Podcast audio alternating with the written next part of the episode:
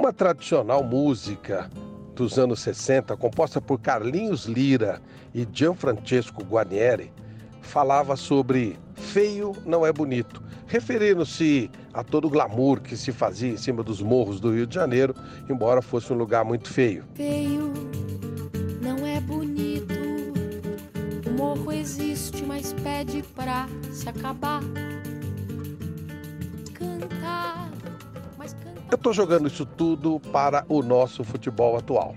É claro que Corinthians e Palmeiras será uma final glamurosa. Foi ótimo que os dois chegassem a esta decisão.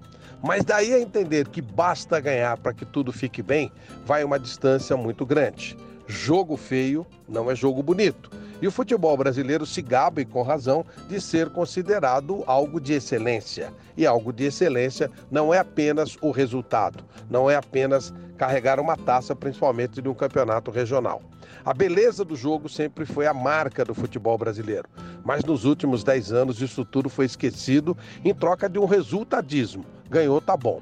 Qual foi a última vez que você ligou a televisão para assistir o jogo de uma outra equipe que não a sua, porque gostava de ver o jogo pelo jogo?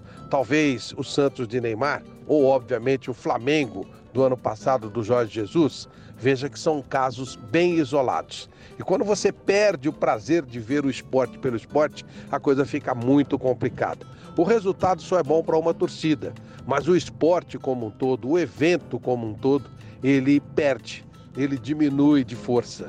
E mais ainda, numa semana mágica onde começaremos um mês todo dedicado à Champions League, onde o belo é belo, onde o jogo tem uma excelência, uma respeitabilidade diferente.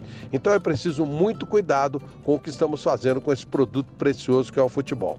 Claro que ganhar é fundamental, mas a gente nota até críticas a alguns técnicos que tentam mudar para fazer alguma coisa com mais estética. Fernando Diniz é vítima constante disso. Thiago Nunes, por tentar melhorar o jogo feio do Corinthians, na verdade muito ganhador, também tem sido alvo de críticas constantes. E até dão ao Corinthians a sorte de ter chegado à decisão, porque o Thiago Nunes teve o bom senso de mudar o jeito de jogar do Corinthians, como se jogar feio fosse uma necessidade para se chegar a uma decisão.